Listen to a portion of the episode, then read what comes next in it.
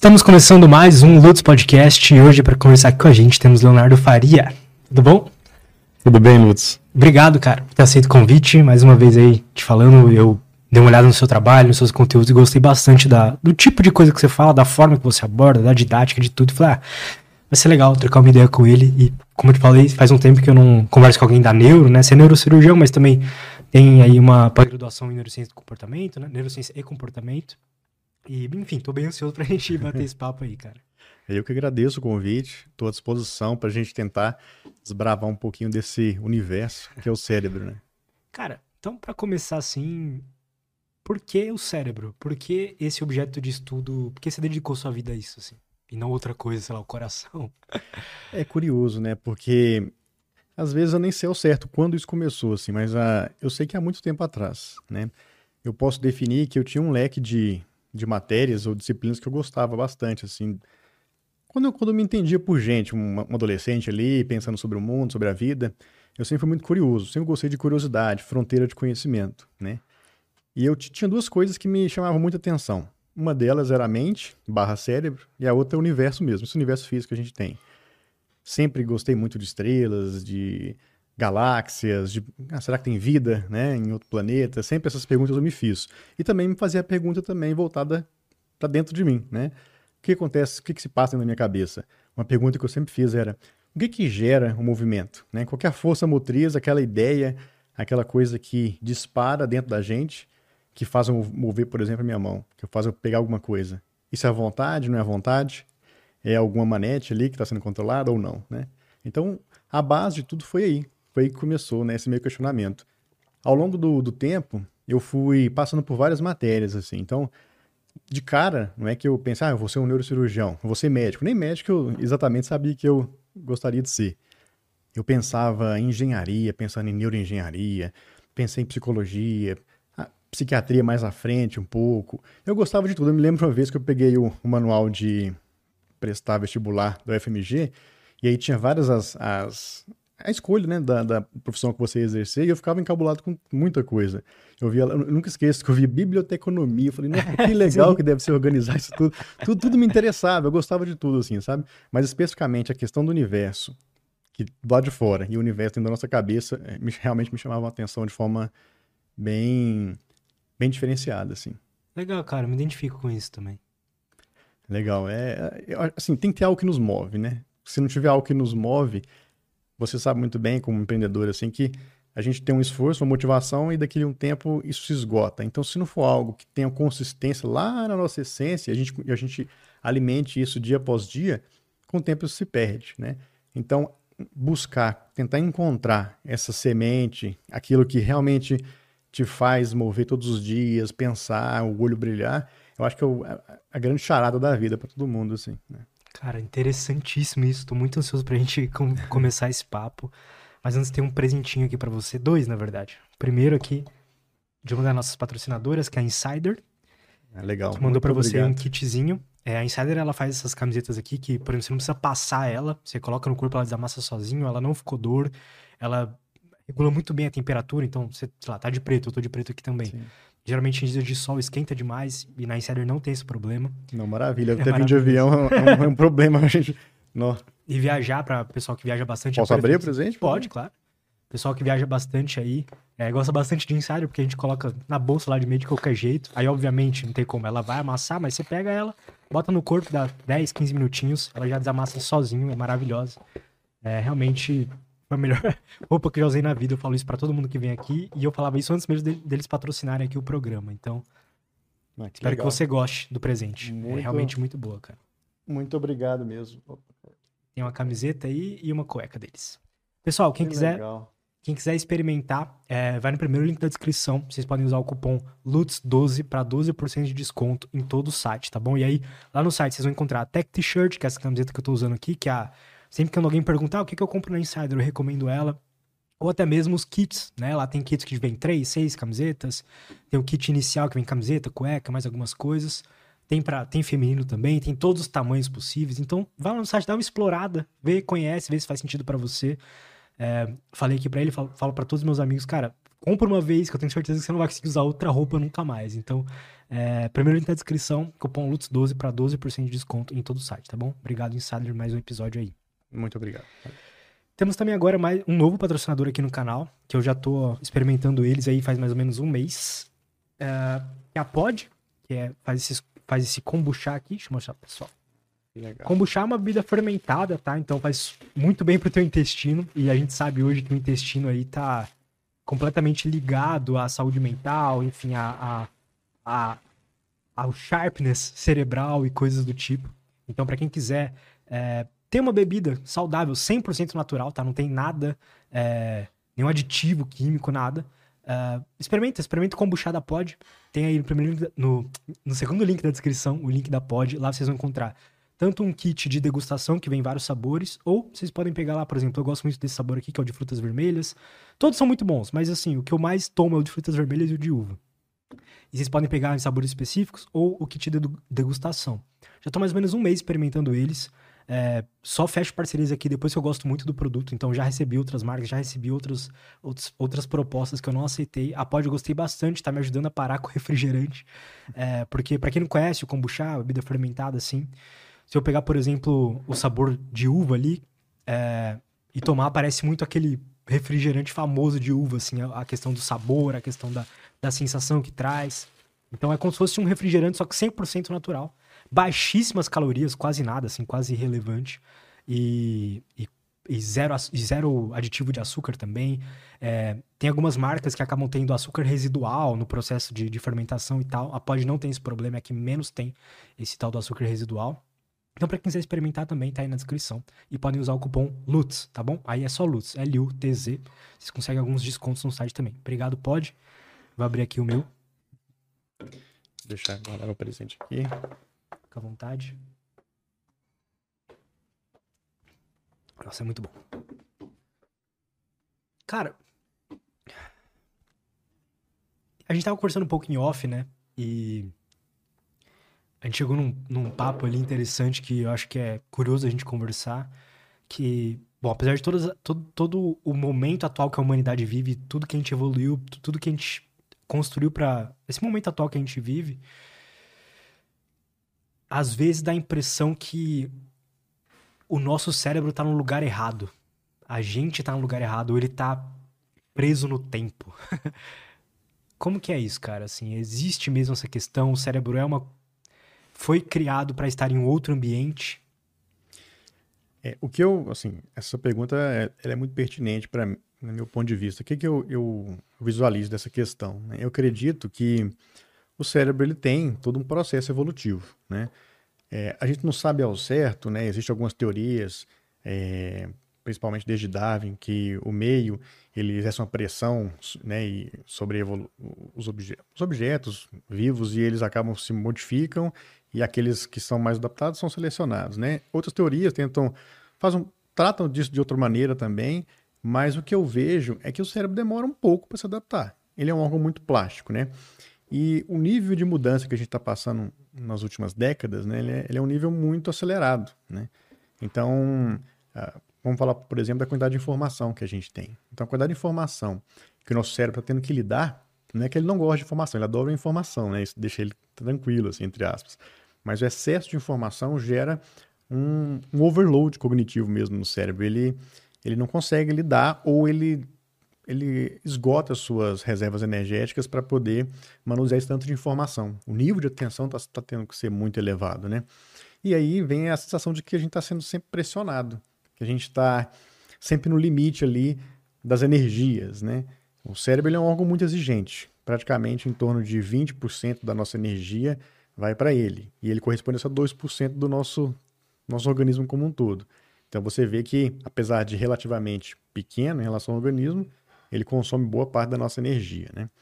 E então assim, é isso, a gente precisa cada vez mais lidar com informações, com questões, nosso dia a dia, com, com alertas, com notificações. A todo, todo momento a nossa atenção é exigida e a área atencional do cérebro, a área pré-frontal, por exemplo, é uma área que gasta muita energia. Então, para gerenciar esse tanto de informação, esse tanto de situação, o cérebro ele se vê sobrecarregado, não tem jeito. E aí, junto a isso, a gente dorme mal, a gente tem uma saúde cardiovascular, cérebrovascular não adequada e o cérebro ele vai sofrendo. Cada vez mais menos energia vai sendo produzida de qualidade, menos energia chega a ele, é ofertada a ele, né, pela circulação mesmo, e o excesso de informação que ele tem que trabalhar é maior. Tomar decisões cada vez mais, né? Então é uma situação delicada que a gente está passando, né? E é, por que, que eu trouxe isso? Porque ultimamente, nas últimas décadas, com o advento da tecnologia, isso tem ficado exponencial, né? E o cérebro ele demanda um tempo para evoluir conforme. A gente não sabe, talvez essa pressão ela vai selecionar indivíduos com a capacidade de memória de trabalho, por exemplo, muito mais evoluída daqui a um tempo. Mas será que é isso que a gente quer? É tudo muito, né? O cérebro se adapta. Aí dali um tempo ele vai se adaptar, vão exigir outras demandas. Então, a, essa, vezes... essa foi sempre a dúvida que eu tive, assim, cara, porque se ele é um órgão extremamente plástico, por que, que exatamente o ambiente se torna um problema, digamos, para ele, se ele pode se adaptar? Essa pergunta também é minha, porque na verdade, onde que a gente tirou que existe uma diferenciação entre o ambiente de fora e o cérebro? Ele não é um ambiente?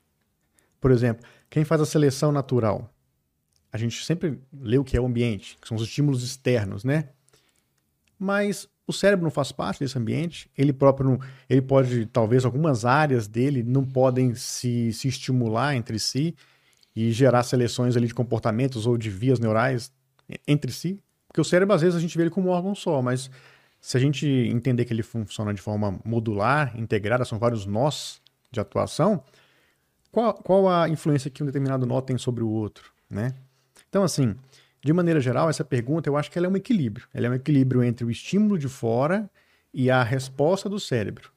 Eu não acho que a resposta está nem em um nem em outro é uma, é uma dualidade de, de funcionamento contínua. Contínua. O ambiente pressionando o cérebro e o cérebro dando respostas, modificando o ambiente, que volta para o cérebro de, de novo, entendeu? E é um ciclo sem fim, né? Mais ou menos assim, é uma, como eu vejo. E o que, que, a gente faz com isso, cara? Porque eu não, eu tenho a impressão que a gente não tá, a gente entende assim que o cérebro é, é claro, não dá para falar o órgão mais importante, mas para um ser humano, assim, por exemplo, estar consciente, enfim, interagir com o mundo é muito importante e isso o cérebro é o principal que faz isso, né? É, apesar da gente saber disso e saber da importância que isso tudo tem, a gente não tá usando, ou melhor, lidando com isso tudo da melhor forma, né? É, a pergunta é, é, é muito difícil, porque onde a gente quer chegar? O cérebro também vai dar essa resposta, né, pra gente. Aonde a gente quer chegar? Uh, é difícil a gente ter essa resposta. A gente quer é, deixar gerações pela frente? Essa pode ser uma resposta. A gente quer se exaltar como um ser humano, como um indivíduo, ao máximo que a gente puder? A gente quer entender como o cérebro funciona e replicar ele do ponto de vista de um autômato, de um robô? Qual que é o nosso objetivo quando a gente fala de cérebro? Entendeu? Uh, talvez eu até um questionamento que eu faço. Às vezes muita gente se equivoca, no meu ponto de vista, de entender que o papel do cérebro é encontrar verdades. É encontrar conhecimento, é encontrar, ah, eu olho para aquela situação e analiso e encontro o conhecimento ali, a verdade ali. Eu não sei se ele tem essa postura tão observadora apenas, mas ele também é um ator ali. Então, a meu ver, o cérebro ele também é uma ferramenta de transformação do meio. Muito mais do que propriamente um observador ali passivo, que só vai analisar, extrair situações, resumos, análises, entender o meio ambiente, entendeu? Né? Assim, então é, é como eu vejo. Então acho que a gente precisa ir muito mais anteriormente e entender o que a gente entende de função do cérebro. Para que, que serve esse órgão? Da evolução, como, como que ele surgiu? Por quê? Ele está levando a gente para um lugar melhor? A gente toma decisões. Talvez esse seja o papel dele do ponto de vista, se a gente pegar uma cartilha, né? Quais são as funções do cérebro? Tomar decisões. Como que ele toma decisões? As decisões são conscientes, são baseadas em fatos, são baseadas em emoções nos dois. A gente toma decisões baseado em informações autobiográficas, pessoais, informações coletivas. Então, uma série de perguntas que, se a gente for analisar a fundo, é difícil chegar numa resposta é, que apazigua o coração das pessoas, né? Acho que é mais ou menos por aí. Vamos tentar chegar Vamos em algum tentar. lugar. Pelo menos o ponto de vista a gente pode colocar aqui, lógico, né? Então... Vamos pensar, então, é legal que você trouxe, se a gente fosse parar pra pensar quais são as funções do cérebro, né? Assim.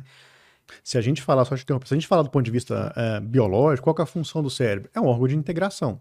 Ele integra estímulos e respostas comportamentais, adaptação ao meio. É basicamente isso daí, você entendeu? É um gerenciamento do. Ele faz um gerenciamento do nosso organismo como um todo, né? Então, se você olhar os livros de biologia, está mais ou menos dessa forma. Um órgão de integração funcional, né? E de adaptação da nossa, nossa vida diária, assim. Mas eu acho que aí tem muito mais coisas que eu trouxe antes para você, né? Quais são as, os, uh, os principais os principais agentes assim dentro do cérebro que você diria que são os, os principais mecanismos que seriam importantes a gente entender sobre o cérebro para poder ter um, lidar melhor com o estudo? Interessante essa pergunta. De forma prática, né, a gente precisa entender como que é, como é que o cérebro funciona. Então, basicamente são duas coisas: as aferências, aquilo que chega ao cérebro, e as referências, aquilo que sai dele, que é o comportamento em si. Né? Ah.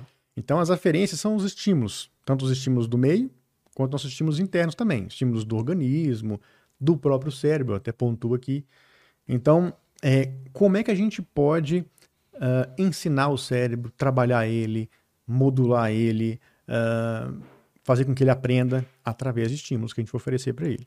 E como é que esses estímulos chegam ao cérebro de forma mais específica? Através dos sentidos.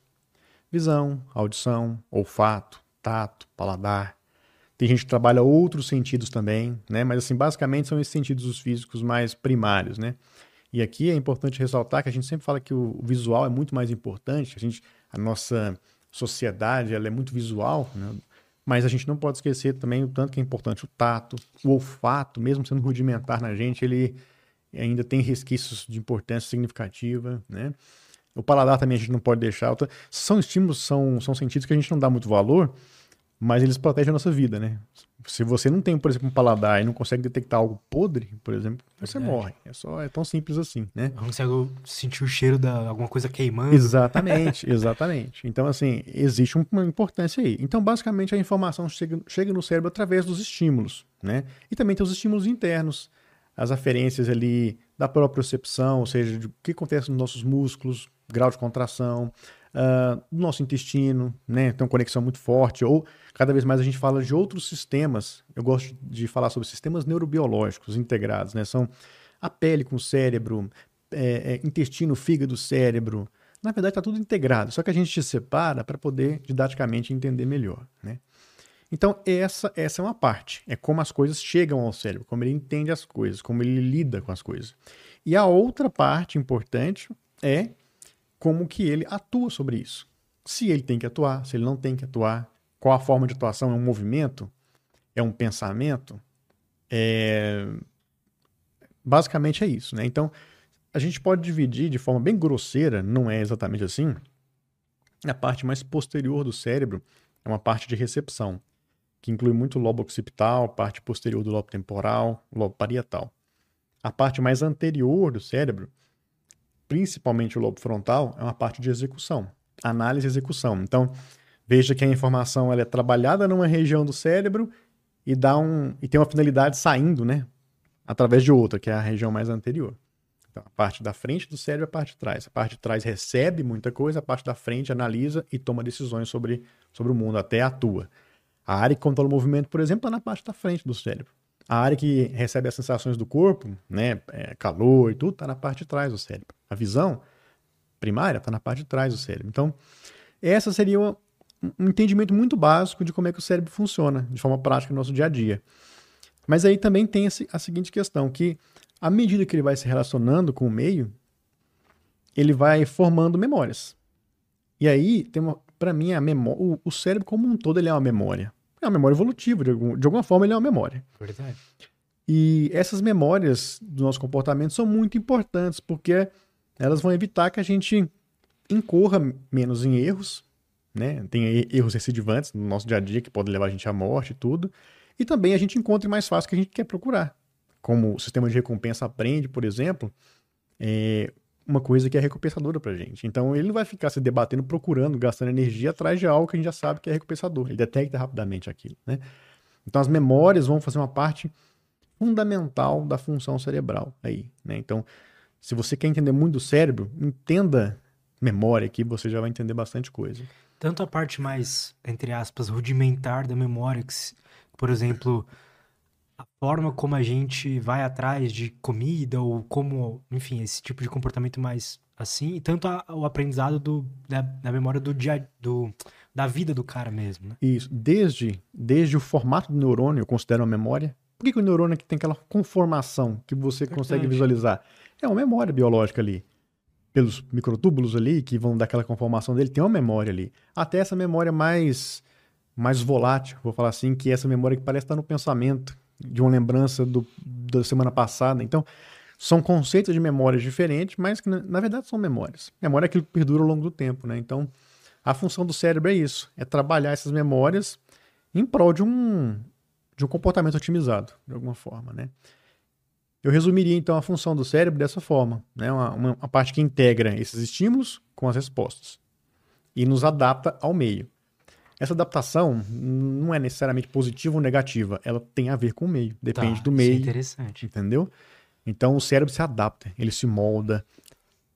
E às vezes essa é, eu até publiquei uma, uma vez lá no meu cérebro na postagem que é a gente se adapta a qualquer coisa, inclusive coisas ruins, né? Então é por isso que a gente tem que tomar cuidado com esse endeusamento da função cerebral. A gente tem que ter um pouco de humildade quando vai entender o cérebro, porque é, ele ele se adapta a coisas que podem ser ruins para a gente. Isso tem várias várias evidências sobre o assunto, né? É, você tem comportamentos que você não gostaria de ter, que podem te prejudicar de alguma forma. Isso é uma memória, é uma adaptação. O cérebro se adapta, ele poupa energia, mas às vezes te traz um malefício de longo prazo, né? É uma, uma doença cardiovascular, eventualmente, é um, algum relacionamento ruim, familiar. Então, o cérebro, a gente precisa entender que essa, essa pureza de funcionamento dele nem, nem valência negativa, nem valência positiva. Ele funciona, ele se adapta ao meio. E aí, então, eu coloco a seguinte questão aqui para nós, né? É, se o cérebro trabalha com o meio e o meio interfere no cérebro, a gente age nesse ciclo. A gente entra nesse ciclo. Em algum momento, a gente entendendo que o cérebro ele produz o meio de alguma forma e que esse meio age sobre o cérebro, então talvez, na minha concepção, a gente possa interferir no cérebro de uma forma indireta tentando modificar o meio a partir do conhecimento que a gente tem, das experiências que a gente viveu, de forma que a gente saiba que seja saudável para o cérebro, para que esse meio produza cérebros saudáveis é, no segundo momento. Então vai virando um ciclo, um ciclo virtuoso, entendeu? Não é fácil, mas eu, eu não acredito muito nessa nessa volição, nessa volição, assim, que a gente tem uma capacidade inata de parar e ter uma noção completa sobre as coisas. Até a percepção, no meu ponto de vista, ela é atrasada em relação aos fatos em si. É como se. Eu acredito nisso, que a gente percebe uma memória que ocorreu de alguma coisa. Entendeu? A gente não percebe a coisa exatamente em si naquele momento. Não é que é ruim isso, mas para a gente entender que a memória ela evoluiu de forma secundária no cérebro, né? Primeiro, o reflexo é muito mais primitivo. A memória se formou depois, como se fosse algo visual. Memória que eu falo, desculpa, a percepção sobre a, o reflexo é posterior.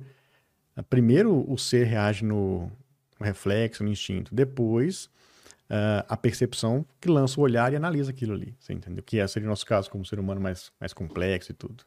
E, e, o que, que isso pode trazer de dificuldades para a gente no entendimento do, das coisas? Traz o seguinte aspecto, que existem muitos comportamentos reflexos, instintivos, que são importantíssimos para a gente. Muitos deles estão, estão arraigados no nosso tronco encefálico, por exemplo, respiração e tudo, né? E que a função cognitiva, que é essa que a gente se vangloria, a memória, a análise, raciocínio, julgamento, isso é evolutivamente mais recente, mais custoso do ponto de vista energético. A gente acha isso muito legal, muito nobre, né? Mas isso aí é secundário diante dessas funções bem básicas, bem arraigadas, que envolve alimentação, que envolve sede, que envolve é, respiração, entendeu? Então, é isso, assim, é... Eu vejo muito dessa forma, você vê que um olhar um pouco crítico sobre... Porque eu acho que esse olhar é importante, porque aí a gente começa a tomar decisões realmente acertadas assim, no nosso dia a dia, sabe? Como assim?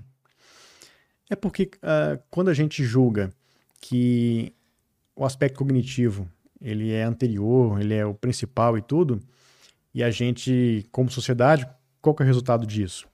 A gente não dorme bem, a gente não descansa, a gente não bebe água direito, a gente não toma sol de forma adequada, a gente não alimenta bem. Então, assim, a gente esquece das coisas mais básicas, entendeu? As coisas que são fundamentais, que respondem por 95% do nosso comportamento. Assim, estou chutando um valor aqui claro, para você ter uma noção. Sim. Então, o aspecto cognitivo, ele é secundário, ele é a razão, ele vai ocorrer em função disso, né? Ele é importante para isso. Não é que a gente, nossa, não vamos, vamos, cuidar do nosso pensamento, tudo. Mas primeiro, vamos cuidar do alicerce da mente, né? Da, do, do, cérebro. Vamos cuidar da, da estrutura dele, do funcionamento dele. Vamos entender o que, que ele precisa para estar tá funcionando de forma ótima. Né? E aí tá, todo mundo fala disso hoje em dia, né? Que é esses, esses pilares que eu te falei, né? Sono, alimentação e atividade física. E esses três pilares você já começa muito bem aí a sua jornada para a saúde cerebral. Só que aí entra uma um problema, cara, porque apesar de que sim, serem pilares importantes, parece que é justamente essa parte mais primitiva, você me corrija, tá? Qualquer coisa que eu falar aqui, mas é só forma didática. Essa parte mais primitiva do cérebro, ela acaba, por exemplo, impedindo que a gente. Impedindo não, mas dificultando às vezes que a gente se alimente bem. Porque, logicamente, eu sei que eu tenho que comer a salada e não o Snickers, o chocolate, mas essa a, a, parte primitiva tá ali querendo o máximo de, de calorias possível. Exa assim, exatamente. Você acabou de dar um exemplo para mim, como que a cognição ela não tem essa força, às vezes, de, de mudar um comportamento. É, ela tem, é a gente vai falar assim, lógico que tem, mas ela sofre para conseguir mudar um comportamento arraigado, né, bem enclausurado nas redes neurais. É, eu tenho falado muito sobre hábitos lá no, nas minhas redes, e até um aspecto de discussão é esse que para mudar um hábito, não basta você dar informação para a pessoa, informação crua, né? Você, você tem que, na verdade, até desviar o foco daquele hábito. Você não pode combater aquele hábito de frente. Você tem que colocar um comportamento paralelo para competir com esse hábito. Se, vamos dar um exemplo. Se você quer é, largar o sedentarismo de lado, não foque no sedentarismo. Eu, eu não vou ser sedentário, eu não vou ser sedentário. Não foca na aquisição de um hábito bom, foca na aquisição do, dos 25 minutos semanais de, atividade física. É uma questão, só um, um, shift mental, assim, de, de foco, você entendeu? Porque quando você incorpora uma nova memória, a outra vai se extinguindo. Extinção é até um termo meio equivocado, que ela não deixa de existir, ela fica ali, só que ela deixa de perder importância. Então, quando a gente quer mudar um comportamento, a gente precisa colocar outro em paralelo, que compita com aquele comportamento não ficar focando em, naquele comportamento equivocado de forma bem é, rigorosa. Até ele pode aumentar, né? Então, isso estudos científicos já falam, entendeu? E o que faz alguém manter um comportamento aquilo realmente virar um hábito, sabe? Porque o que é mais comum é que a gente começa ali, sai do sedentarismo, fica um mês, dois meses e volta. Aí vai e volta. É sempre esse jogo, né, cara? É, o comportamento para se tornar um hábito, ele precisa de frequência. Né? É, a frequência é fundamental. Isso não significa que em algum momento você não pode ter uma recidiva daquela, daquele antigo comportamento que você quer eliminar. Isso pode acontecer, você tem que continuar. Isso vai variar de pessoa para pessoa, de cérebro para cérebro, o tempo que ela vai precisar para incorporar um novo comportamento. Geralmente, comportamentos ou ações, acontecimentos que têm um apelo emocional maior, ou seja, uma carga emocional maior, elas vão ter uma facilidade de ser incorporada como hábito. Como assim? É, por exemplo, uh, se você quiser aprender algo do ponto de vista estritamente racional, analítico, às vezes esse hábito não vai ser tão não vai ser tão bem sucedido igual você aquilo te tocar emocionalmente de alguma forma. Isso aí, isso aí é bem claro assim para a ciência, entendeu? Até, por exemplo, se a gente pegar a amígdala, isso é muito real. Real. Se a gente pegar a amígdala que é uma estrutura-chave no gerenciamento emocional do nosso cérebro. O hipocampo, que é uma estrutura-chave no gerenciamento de memórias, né? Talvez o começo da formação de um hábito ali junto também. Vai para outras áreas também, mas o hipocampo é importante. Eles estão muito juntos. Então, é como se a emoção falasse o tempo todo com a memória, né? A emoção, ela, ela tem um papel, inclusive, de dar uma impregnada, uma fortalecida na, na memória. Então, quando o, aquele acontecimento ele é emocionalmente engajante pra gente, forte, é, tem significado emocional, há uma facilidade muito maior de se formar memória. Isso também está bem documentado, entendeu? Então, a gente tem que, tem que fugir um pouco da, da ideia de que a gente precisa ser, ser muito racional, de, a gente precisa ser muito calculista, muito metódico no aprendizado. Isso aí, é, às vezes, é um erro conceitual para quem não, não, vive o mundo das neurociências, né? É, isso já tem algumas décadas já que já foi, já foi trago, né? Mas é cada vez mais interessante como as emoções, tidas como algo que a gente sempre queria tirar do nosso. Ah, não, uma pessoa emocionada é uma pessoa fraca, uma pessoa. Uma pessoa que não vai ser bem sucedida, porque ela não tem autocontrole. Hoje a gente sabe que para tomar decisões, inclusive decisões mais acertadas, o papel da emoção ele é preponderante. Né? Não é só para a gente se mover, para gente as coisas acontecerem, é para tomar decisões acertadas, as emoções também têm o seu papel. Né? Isso começa a dizer muitas coisas assim para a gente, né? Porque quando a gente pensa em sei lá, viver uma vida que valeu a pena, ou fazer um trabalho de sucesso, coisas assim, a gente sempre tem a tendência a ser muito lógico naquilo e não às vezes escolher algo que toca a gente profundamente, que se automotiva pra gente poder fazer isso, né, cara? Sim, e, e geralmente a gente nem percebe, mas acaba que emocionalmente a, a gente acaba pendendo para tomar as decisões que têm mais significado emocional pra gente, mesmo se a gente, sem a gente saber. É, esse é um viés, é um viés de, de, de, confirmação até.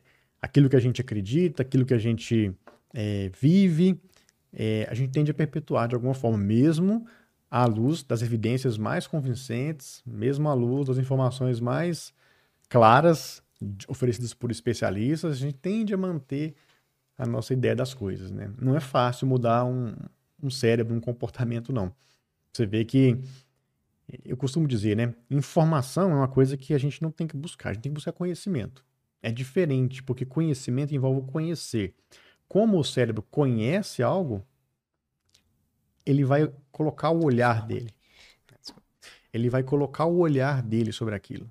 E aí, quando ele coloca o olhar dele sobre aquilo, quando ele é, é, coloca as mãos sobre aquilo, ele modifica aquilo de alguma forma, ele assimila aquilo. Então, a, a ação do cérebro sobre algo, sobre o, o objeto de estudo, de análise dele, vai criar um vínculo forte ali. E aí ele vai aprender muito mais fácil, assim, entendeu? A informação por si só crua, é, ela precisa significar algo para o cérebro, para que ele a, guarde aquilo, entendeu? O que, que isso diz pra gente sobre a melhor forma de aprender, assim? Aprender coisas?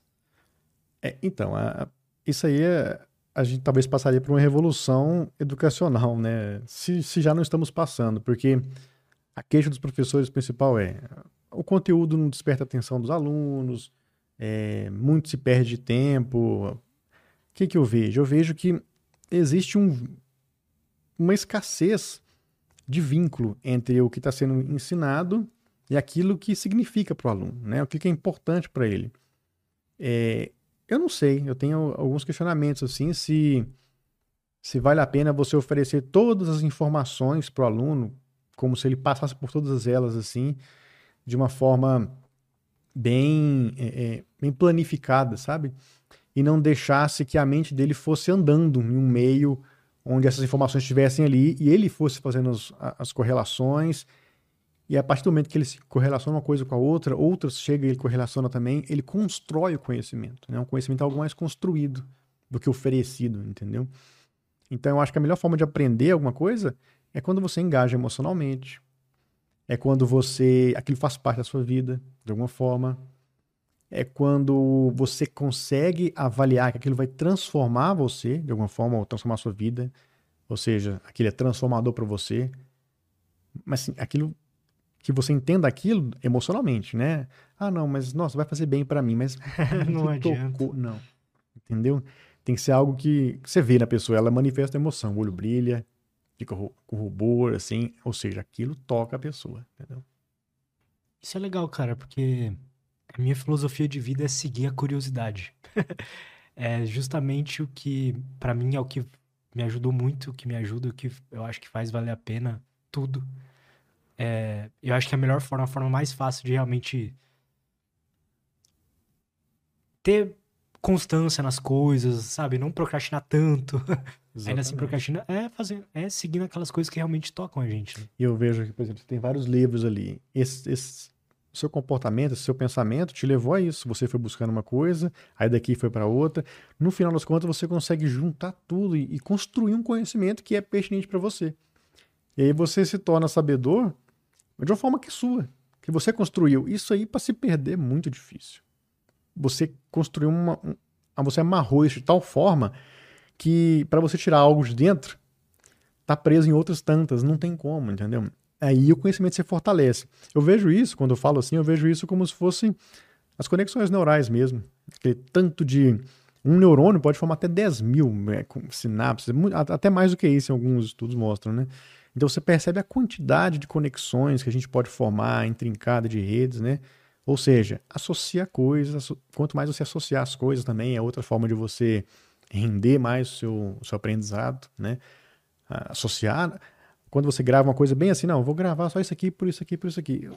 É um fragmento. É um fragmento. Isso aí não. Vai fazer menos sentido dentro da sua configuração neural, né? Então, eu vejo por esse lado também. Quando o pessoal fala, eu sei que é uma forma didática, né? Mas o pessoal fala de cérebro reptiliano, sistema límbico, enfim, essas coisas assim. O que, que tem de interessante nesse conhecimento que a gente pode usar para entender melhor como viver? É, o Paul MacLean que fez essa, essa, essa teoria, ele desenvolveu essa teoria, isso já vai fazer uns 70 anos, pouco menos que isso. O livro mesmo foi publicado em 1990, onde ele colocou a teoria do cérebro trino, né? Mas isso é, é bem divulgado. Tá errado isso de alguma forma? Como é que eu vejo isso, né? Não está completamente errado, só que a forma como as pessoas lidam com esse conhecimento de neurociência é tão equivocada às vezes que é melhor a gente então não abordar dessa forma. Por quê? Onde é que está o erro aí? Principalmente que essa, essa divisão, essa caracterização entre umas estruturas mais inferiores, se reptiliana, uma cúpula secundária, seu sistema límbico, e a neocórtex, né, se a, a, a, a cume da árvore, vamos falar assim, não é, não é todo verdadeiro.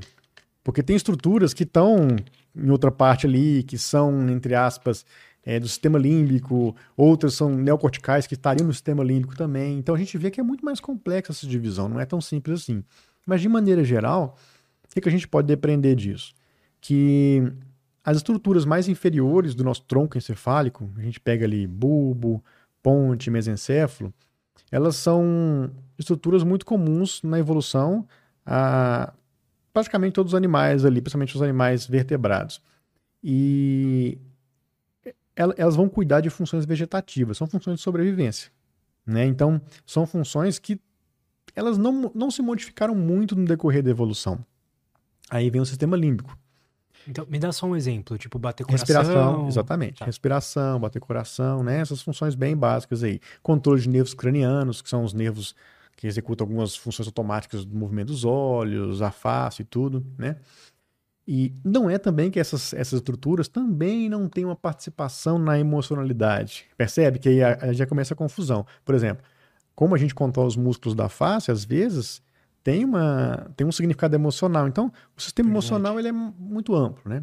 Aí quando a gente vai para o sistema límbico em si, de acordo com a divisão do, do cérebro triuno, né, o trino, é, o sistema límbico até hoje a gente não tem um consenso sobre quais estruturas que o integram. A gente sabe que tem áreas como é, a amígdala que são muito importantes para o sistema límbico, a gente tem uma parte do cérebro que é o córtex cingulado, o córtex pré-frontal que já é neocórtex, então, ou seja, uma área que estaria, então, é, nesse neocórtex do Paul MacLean, mas na verdade ele faz parte do integra o sistema límbico também, né? Então existe essa, essa confusão de, de função aí entre as estruturas. Mas é importante para a gente entender ó, como que elas se desenvolveram ao longo do tempo. Então, primeiro são as funções mais básicas, depois a emocionalidade. A emoção é muito importante. A gente também não, não tem uma, uma exatidão da sua função, para que serve uma emoção, mas a gente sabe que ela está muito envolvida com o aprendizado comportamental. Né? Como que a gente se comporta no nosso meio, as emoções têm um papel muito forte nisso. E por fim, o neocórtex, que é o, o córtex mais desenvolvido, regiões pré-frontais mais anteriores, tudo. Tudo isso aí é uma parte mais racional, mais analítica, mais cognitiva, que está muito desenvolvida aí nos primatas, especialmente em nós, seres humanos, né? Então, existe essa, uh, essa escada de evolução da função, sim, existe, mas ela não é perfeitamente ilustrada pelo modelo do cérebro, cérebro triuno, não, entendeu? Existe um, um probleminha aí para a gente avaliar. No dia a dia, a maioria dos nossos comportamentos são ditados por quem, exatamente? Eu diria que pelos estímulos. Tá. Aí a gente tem. Você lembra, eu falei para você antes da, da nossa conversa que sempre a filosofia ela tem uma, uma pegada aí, né? Porque se você perguntar para um empirista, como eu, assim, que eu acredito muito na modulação. Olha só, eu estudo cérebro e até sou um pouco mais empirista do que racionalista, né? Então eu acredito que a gente é muito modulado pelos estímulos. A nossa ação sobre o próprio cérebro depende de como é que a gente age sobre os estímulos, no segundo momento. Como que a gente modifica o meio para que o meio modifique o cérebro, entendeu? Essa é a minha visão empirista. Então, eu acredito que a maior parte das interferências que a gente sofre são os estímulos no nosso dia a dia, né? É o que eu vejo, assim, que é preponderante para o funcionamento do cérebro. E, além disso, os estímulos aprendidos, são as memórias. Então, o que dita nosso comportamento diário são os estímulos que estão à nossa volta e também internos no nosso organismo. Depois, não menos importante, as memórias que a gente tem armazenadas, todo tipo de memória, memórias de sentidos, memórias pessoais, memórias autobiográficas. E, e por fim, não por fim, mas também não menos importante, as condições biológicas gerais, oferta de nutrientes, uh, nível de hidratação do, do, do organismo. Tudo isso vai repercutir de de forma muito importante no funcionamento do cérebro, no final das contas. Né? Já ouvi falar que até mesmo, sei lá, a forma que a tua mãe se alimentou na tua gestação pode influenciar o comportamento que você tem hoje. Isso é real? Então, eu acredito que sim. Tem evidências que já que mostram que várias coisas aconteceram desde a vida intrauterina, né, pré-nascimento, tem repercussões na nossa é, é, nosso comportamento atual como adulto, né? Mas eu, a gente também não pode esquecer que o cérebro ele é adaptável. Então, se ele é adaptável, a gente não pode assumir que um aprendizado no início da vida foi determinante, e determina quem a gente é hoje. Percebe que a gente, a gente uh, recorre a conceitos uh, de forma parcial. Quando a gente quer falar que ah, a gente tem uma visão determinista sobre as coisas, a gente fala que o que aconteceu no passado determina como a gente é hoje. Mas aí a gente também, em algum momento, fala que nosso cérebro toma decisões, ele é capaz de se modificar pelo meio. Então eu acho que nenhuma coisa nem outra. Coisas que aconteceram no nosso passado formam nossas memórias e nos constituem como pessoa hoje, personalidade, memórias, maneira de reagir às coisas. E os novos aprendizados vão modulando tudo isso, né? Tudo isso vai se modificando. Então é um contínuo, né? Então eu não vejo como uma coisa assim. É, é, tomar ferro e fogo. Existe um momento ali do, do, do desenvolvimento cerebral que as coisas ficam um pouco mais rígidas, né? Tipo, para mudar um comportamento, para, é, enfim, várias outras. para plasticidade, plasticidade cerebral acontecer. Sim. Como que a gente lida, cara, com essa janela? Uma coisa que me traz muita ansiedade, não sei se eu tô certo nisso ou não, mas é imaginar que, pô, eu posso estar errado, com, com certeza eu tô. de imaginar que, pô, depois dos 25 vai ser muito mais difícil aprender coisas novas, vai ser muito mais difícil modificar comportamentos, isso me traz uma ansiedade, assim. Como é que a gente então, eu vou, eu vou tentar tirar a sua, a sua, ansiedade tá. em relação a isso. É, Tente. Então, o que, que eu vejo? Eu vejo assim, é, você pode ver de duas formas. A cultura do aprendizado, que é a cultura da informação em que o mais importante é o quanto, a quantidade de coisas que você aprende, a capacidade de aprendizado, de assimilação. Só que também tem um conhecimento cristalizado no nosso cérebro, que é o conhecimento de conceitos. E às vezes, para a gente ter mais assertividade, você pode usar palavras como maturidade, experiência, a gente precisa de um aprendizado mais estável. Então, às vezes, o que vai trazer mais sucesso para a gente Não é o nível de a quantidade de coisas que a gente aprende, mas é a eficiência dos aprendizados que a gente tem. Entendeu? Então, assim, às vezes aquele conhecimento consolidado no nosso cérebro, ele vai ser mais importante para a gente em um determinado momento, em vez da gente ter novos aprendizados. É como se fosse assim, chega um momento na vida que você meio que definiu é, para onde você quer ir, o que, que importa para você, o que não importa. Quando você tiver mais ou menos com essas definições, não estou falando que elas vão elas, né, sempre vão, tá? mas assim, quando elas estiverem mais é, maduras na sua cabeça, você vai começar a produzir as coisas em cima delas, você vai construir as coisas em cima delas. Vai ser menos questionamento e mais execução. Não sei se você está conseguindo me entender Faz um sentido. pouco, entendeu? E aí você fica muito eficiente quando executa as coisas sobre um terreno mais sólido do que sobre um terreno que está em constante aprendizado, em modulação. Uma criança, por exemplo, extremamente ávida por conhecimento, é, foco quase não tem assim, né? Tudo ela capta, ela consegue aprender tudo rapidamente. Eu tenho duas filhas pequenas, então consigo falar isso observando também. E só que às vezes a aplicabilidade desse conhecimento deixa a desejar um pouco, é natural, né? Então é isso que eu estou te falando, entendeu? Então essa consolidação ao longo da vida, ela tem todo é, gente, isso foi mantido evolutivamente porque tem uma razão de ser, pelo menos no meio que a gente vive, do ponto de vista evolutivo. Então, se isso vigora até os 25 anos, a gente diminui a nossa neurogênese, a gente alcança a maturidade neuronal, né, que é mais ou menos o dado que a gente tem, é porque isso tem uma razão de ser. Talvez essa aí seja a, idade máxima, hum, né, não me entenda mal aqui, uma idade ápice, vamos dizer assim, em que a gente vai construir nossa vida em termos familiar e tudo. E aí depois isso vai decair, que normalmente, fisiológico. Nunca vai acabar. Porque a gente tem evidência de que a neuroplasticidade, por exemplo, ela ocorre até depois dos 90 anos de idade. Mas ela diminui de forma significativa. Isso também não tem como a gente deixar de, de mencionar. Entendeu? Então não me preocupe muito. Isso não te deixa mal, não, cara? Não. Não me deixa. Que bom. Eu, Espero um dia chegar. Eu nisso. poderia estar, porque eu já tô com quase 40.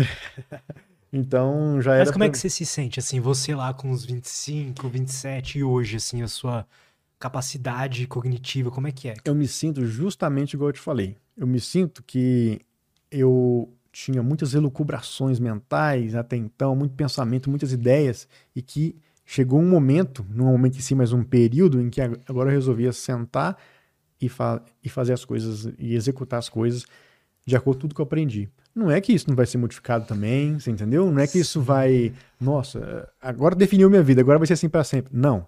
Mas vai, vai, vai, essas mudanças vão acontecendo, sabe? No decorrer do.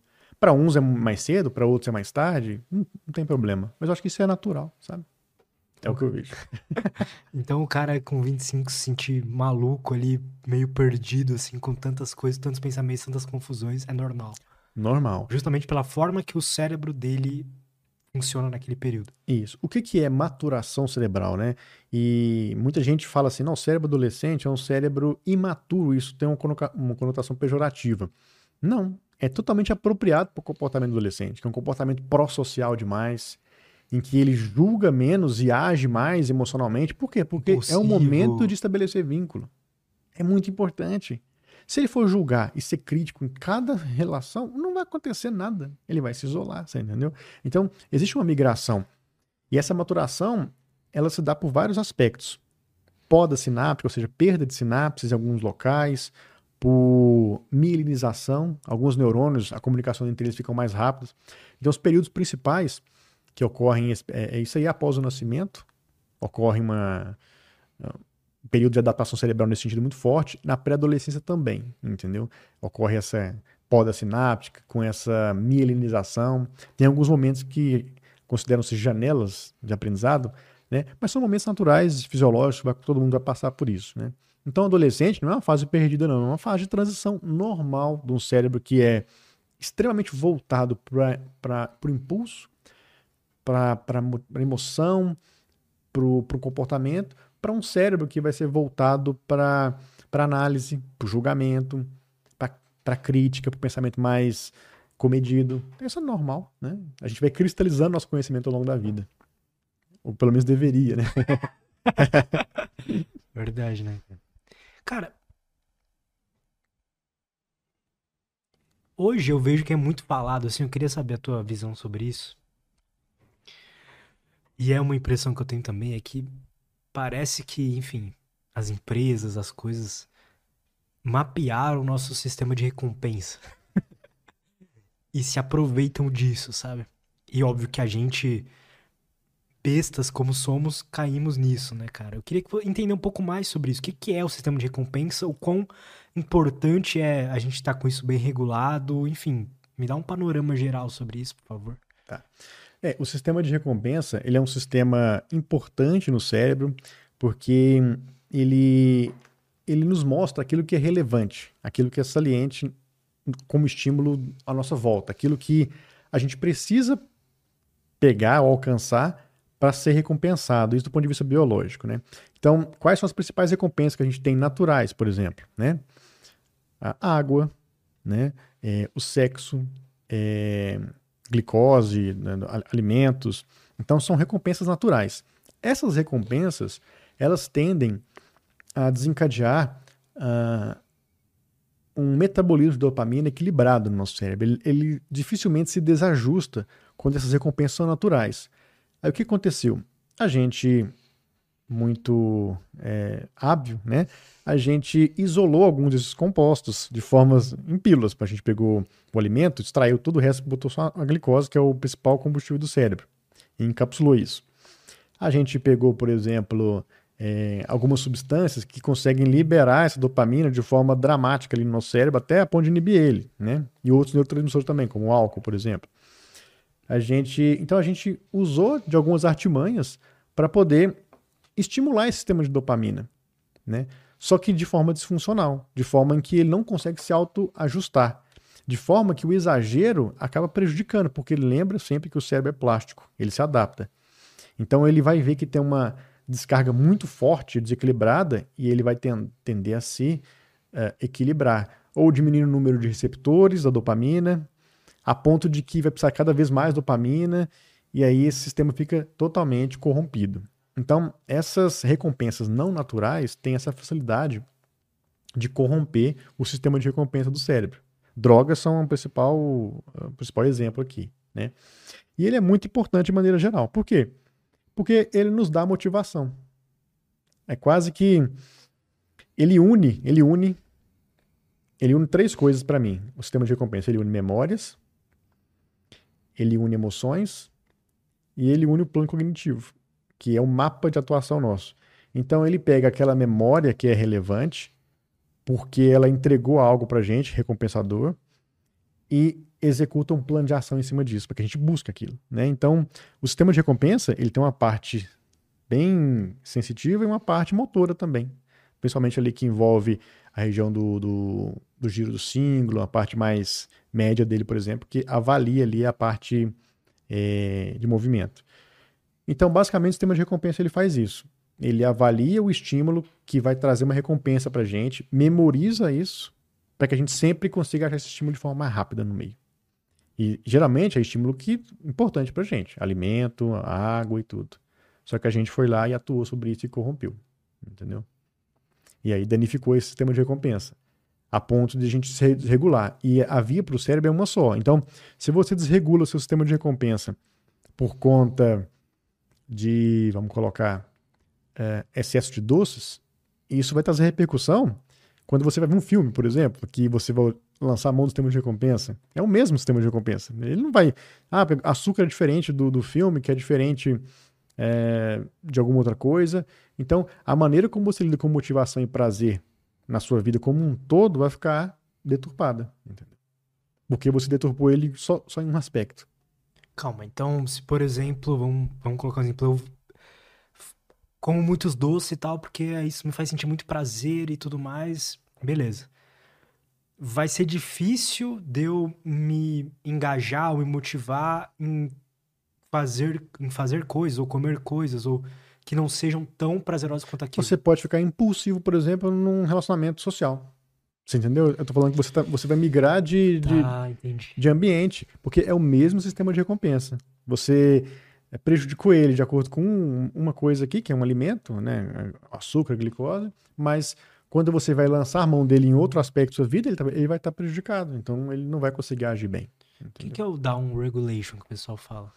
É, muita gente fala dessa questão de, é, de tentar se privar de uma série de estímulos para tentar modular negativamente o sistema de dopamina e reequilibrar ele, né?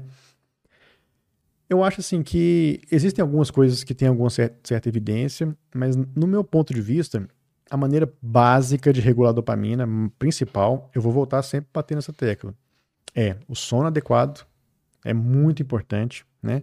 Uma alimentação equilibrada, adequada e atividade física. Isso daí regula qualquer sistema de neurotransmissor, tá? Existem evidências que a atividade física, por exemplo, quando você faz, aumenta a liberação de dopamina e de serotonina, por exemplo, no momento da, da atividade e um pouquinho tempo depois, né? E isso é uma liberação que não é essa libera, liberação disfuncional que eu falei. Então é uma liberação equilibrada, uma, uma liberação natural, que o próprio organismo consegue depois dar vazão para ela. É tudo né, muito bem equilibrado aí. Então não tem problema essa liberação, ela não vai corromper o seu sistema de dopamina, né, da atividade física, nada disso, entendeu? Tudo que é liberação natural é o tipo de dopamina não sei se eu tô falando corretamente, mas é o tipo de dopamina ou de é, prazer é um, que a gente precisa buscar. Não é um tipo de dopamina, mas é uma maneira uma como maneira. você regula o seu sistema de dopamina. Tá. Quantidade, maneira de absorção, neurônio pré-sináptico, pós-sináptico, tudo isso aí consegue funcionar de forma equilibrada.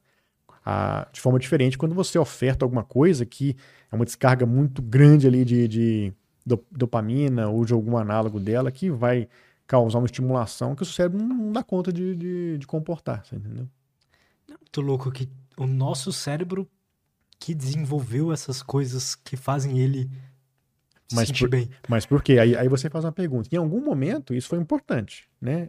E no caso da dopamina, por exemplo, sistema de recompensa, a gente não pode esquecer que a gente vem de ambientes de escassez alimentar. Isso não tem muito tempo, se a gente pegar evolutivamente. Total. Então a gente precisava ter um sistema de recompensa extremamente sensível. Porque, ao mínimo, uh, vamos imaginar, se você vivesse numa selva há uh, muito tempo atrás, isso não existe, é só hipotético, e você encontrasse um poste de glicose assim. Nossa, você ganhou seu dia.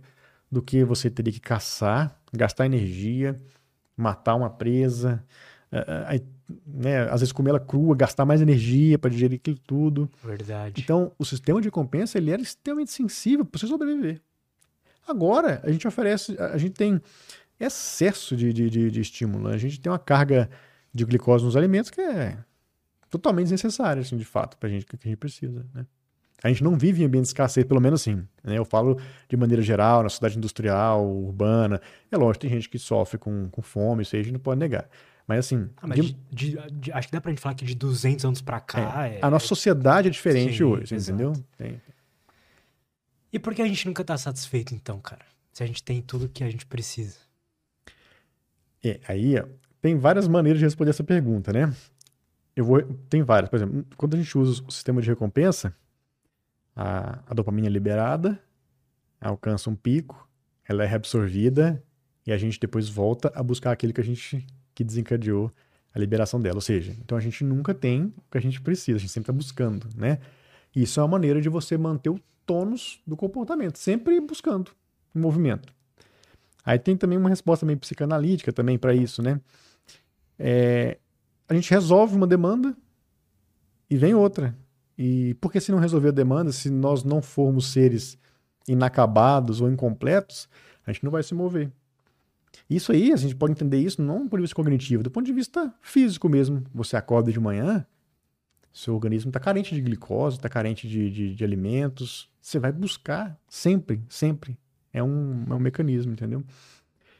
Então, tal, eu, eu fiz essa pergunta uma vez para minha minha psicanalítica, a minha, a minha, psicóloga, né? E ela ela não me respondeu, porque é, geralmente eles não respondem, não, mas aí eu, eu cheguei à seguinte conclusão, né? Que na verdade, é, não tenha medo de, de, de, A, a pergunta que eu fiz era assim, né? Porque eu até filosofei um pouco que quando a gente é, a filosofia do ponto, do sujeito perseguindo um ponto. A gente coloca um ponto e a gente persegue esse ponto e esse ponto nunca é alcançado, como se fosse um, uma roda de gaiola assim, que a gente coloca o queijinho para o ratinho, ele fica buscando, ele nunca vai alcançar aquele queijo. E se a gente alcançar, aí parece que dá aquela nossa, e agora? Em vez de ter a completude, pode até ter, por exemplo, um vazio, né? Alcancei, e agora o que, que vai ser? É justamente isso. O segredo pode ser ter várias rodas de gaiola, ter a gente ter a noção de que nós somos seres que estamos sempre resolvendo coisas e buscando outras. E aí acabou essa missão, entre aspas, não encare como missão, né? Mas acabou essa meta, outra. A gente sempre vai ter meta, sempre vai ter. Eu acho assim, a gente tem, pode ter metas long, de longo prazo, metas grandes, assim, no sentido de, de demorarem bastante tempo a alcançar, mas a gente precisa ter metas pontuais para que a gente vá uh, entregando algumas coisas para o nosso sistema de recompensa. Sempre a gente alcança e tem uma vitória em alguma coisa. Opa, que legal. Aí ele é equilibrado. Aí outra coisa, aí sempre. Não só aquela meta de longo prazo, porque aí você vai esgotando as nossas. a nossa motivação. Esgota a nossa motivação. Isso é algo que eu penso muito, cara, porque eu já dei várias voltas aonde eu queria ter chegado, aí você chega e você. Porque você, pelo menos no meu caso, né? Eu colocava nesse ponto, nesse objetivo, a resolução de todos os meus problemas. Então, se eu era uma pessoa depressiva e ansiosa, quando eu chegasse lá, eu não ia ser mais assim. Aí você chega lá e piora, ou, sei lá, não muda nada, né? Então. Aí você fala, não, então deixa eu mirar pra uma outra coisa. Aí você vai e não muda nada. E você fica nessa.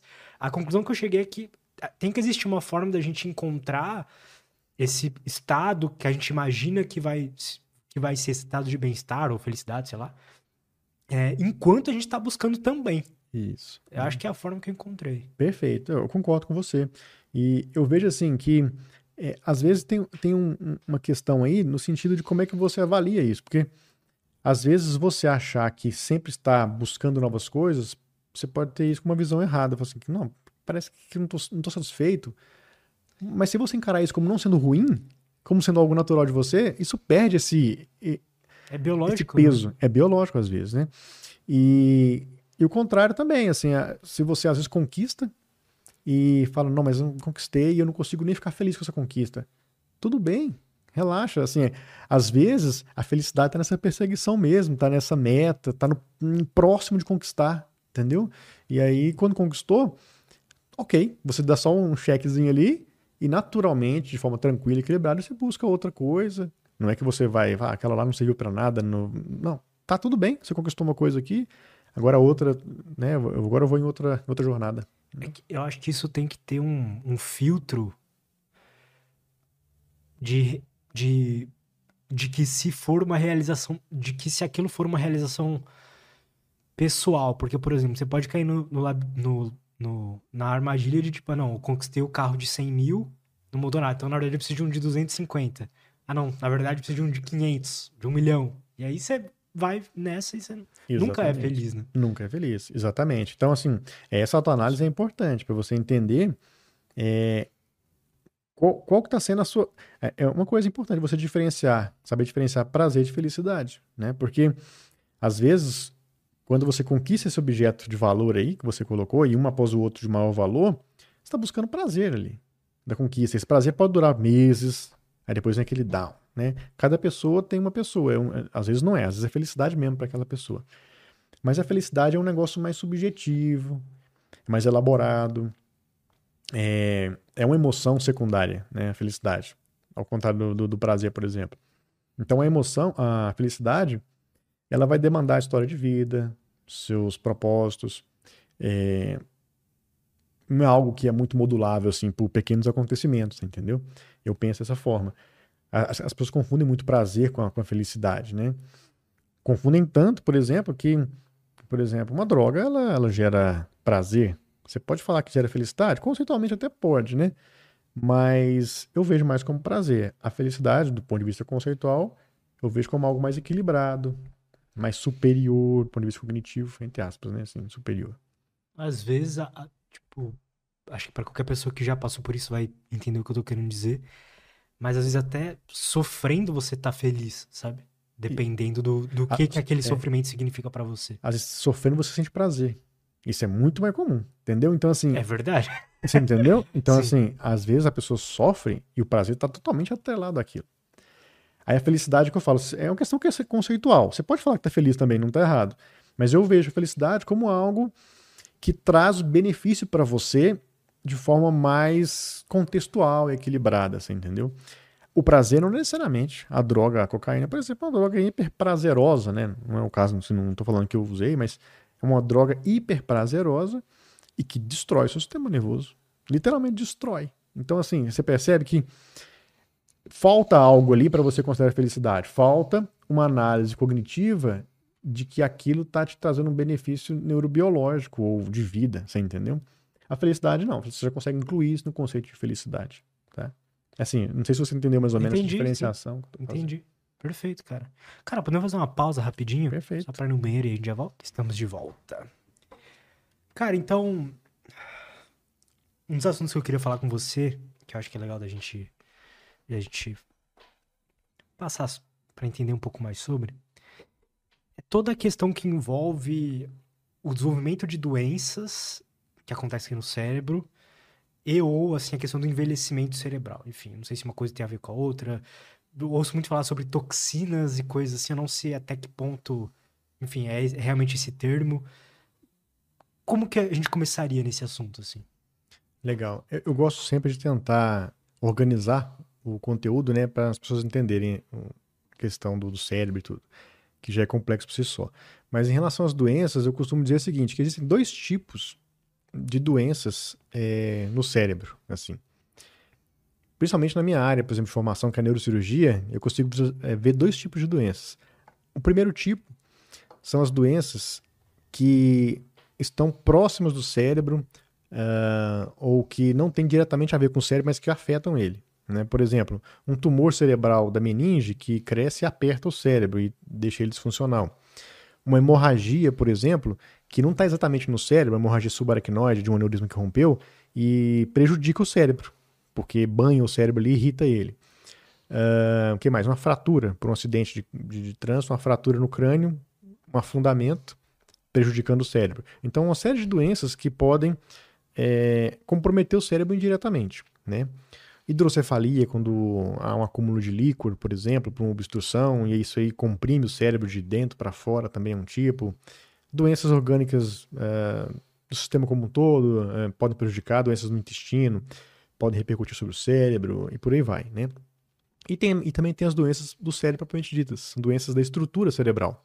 Tumores uh, da glia, por exemplo, é a própria estrutura cerebral que fica doente e se prejudica depósitos dentro de, do cérebro, por exemplo, depósito de, de proteína beta-amiloide no caso de Alzheimer, é, sangramentos dentro do cérebro também podem ocorrer. O que mais?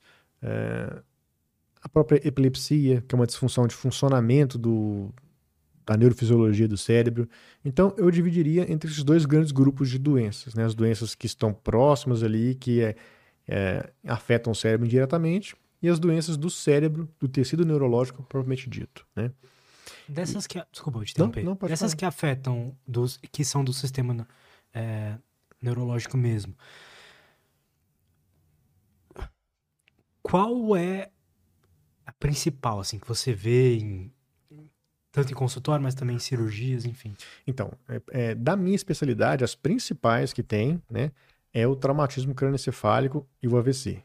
Né? Então, as principais, as hemorragias intracerebrais, é, o trauma, que ainda é muito comum na sociedade ainda brasileira, muito acidente. Eu lembro quando minha residência médica em neurocirurgia, por exemplo, era muito acidente de trânsito, né? Muita cirurgia de descompressão, que é retirar um, um, um segmento da calota craniana para o cérebro poder é, respirar, entre aspas, né? A gente combateu o edema cerebral. Caramba, é, cara. É, a gente, é, então faz... você, como é que é? Você abre a gente abre né, uma, uma, um segmento da calota craniana e acessa o cérebro, né? Eventualmente acessa para um hematoma que está apertando o cérebro, subdural, epidural, né? Ou, eventualmente, ah, um fragmento de osso, por exemplo, que entrou dentro do cérebro no acidente. Então, tem, tem várias as indicações, né?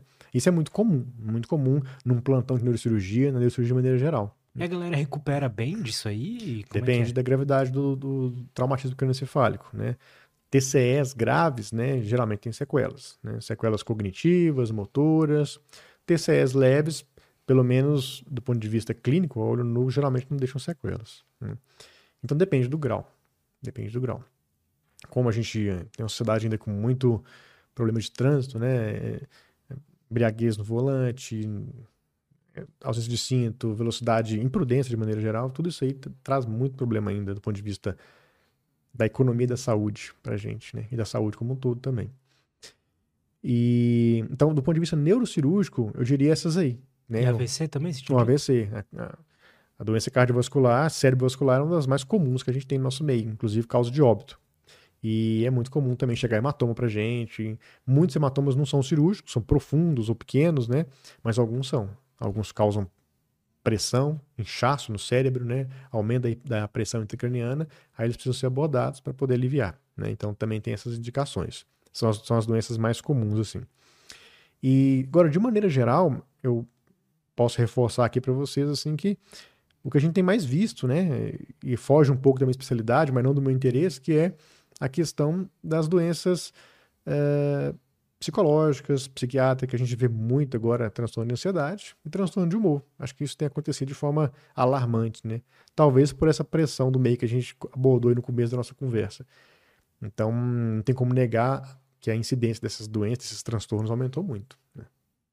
Eu não sei qual é a sua visão sobre isso, mas desde que eu comecei o podcast mudou a minha visão de que o que a gente fala de de que são que a gente antes imaginava que era a mente e era uma coisa inalcançável ali, etérea praticamente, é, é o cérebro, né? Não deixa de ser o cérebro. Não sei o que, que você acha sobre isso. Então, essa é a minha visão é difícil de acessar, tanto de um ponto como do outro, né? Se você falar que tem uma mente que está acima ou dentro do cérebro, também não é fácil de acessar, né? É fácil de acreditar. Para alguns é muito fácil de acreditar, mas de acessar isso do ponto de vista científico é difícil. Mas é, eu acho, assim, porque às vezes quando uma pessoa questiona, mas como, assim, ela, ela quase que fala isso sem falar, né?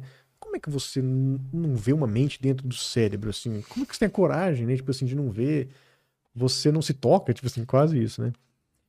E aí eu eu acho já magnífico que o cérebro biologicamente, com esse emaranhado de neurônios, de conexões, consiga produzir esse comportamento tão rico, tão complexo como o nosso. Para mim isso já é magnífico assim, entendeu? É, eu não precisaria de imaginar que existe uma poeirinha, uma espécie de, de, de, de nuvenzinha ou de é, algo como se fosse uma mente. Algo metafísico, né? Para mim achar que isso é, de, val é valoroso, é magnífico, entendeu? Eu já vejo valor nessa forma. Eu também. Eu já vejo muito valor. Acho, eu acho, aliás, do meu ponto de vista, se é meu ponto de vista, eu acho até muito mais valioso que isso conseguir reproduzir isso, sabe? E aí, como é que eu vejo? Ah, mas dá a sensação de que tem uma mente, porque eu, eu conversando comigo mesmo aqui agora, eu falando, parece que tem algo aqui, né? O que, que eu vejo isso? Eu vejo como se fosse áreas do cérebro mais evoluídas que conseguem perceber o funcionamento de outras áreas do cérebro. Para minha mente é isso. Então, quando eu falo de percepção, tomada de decisão, esse é o meu conceito. Eu acho que não existe um homenzinho dentro do cérebro, não existe um, um motor, mas existe uma área do cérebro que consegue perceber isso e ela nomeia isso. É para mim é isso, entendeu? Mas é muito louco que a gente só conseguiu ter acesso a isso quando a gente inventou a comunicação, né? A linguagem inventou. Isso. Mas assim, a, dar Sim. essa conversa ali que acontece só com a linguagem. Só com a linguagem. Inclusive, tem livros que falam, alguns autores que falam que a própria estrutura cerebral ela foi modulada pela linguagem. Às vezes, muita da função que a gente tem hoje, sem a linguagem ela não existiria. Tanto que a linguagem é importante, para alguns até crucial, para o cérebro em si, como funcionamento dele, entendeu? É... Mas eu acho que é isso. No meu ver, os conceitos são limitantes. A gente tem que ter isso, assim, os conceitos, eles são importantíssimos para a nossa comunicação, mas eles, eles não conseguem revelar o fato em si, a ocorrência em si. Eles servem só para me mostrar para você, para a gente conseguir falar sobre aquilo, entendeu? Assim, ah, dá um exemplo, assim, ah, vamos falar sobre essa garrafa em cima da mesa. É, eu falar sobre essa garrafa em cima da mesa, eu não estou acessando isso aqui nesse exato momento. Isso já é uma memória com alguns segundos de atraso. Eu, então a comunicação ela é sempre atrasada em relação ao fato em si, no meu ponto de vista. Ela se presta para a gente entender. Eu, eu, comunico com você, a gente sabe o que a gente está falando, a água e tudo, a gente consegue agir sobre isso, mas a gente não acessa o fato em si aqui, ó. Filosófico mesmo, você entendeu? Sim. É um pouco atrasado. É só isso, assim.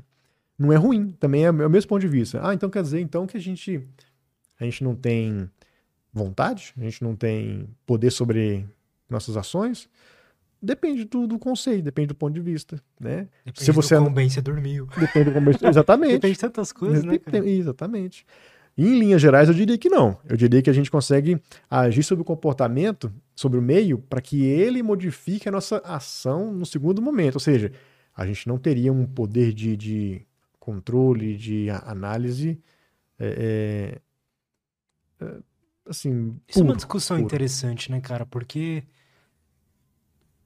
todos os neurocientistas que eu conheço têm a mesma visão. Tipo assim, cara, a gente não tem tanto controle quanto a gente acha que tem. Exatamente. Todos. Exatamente.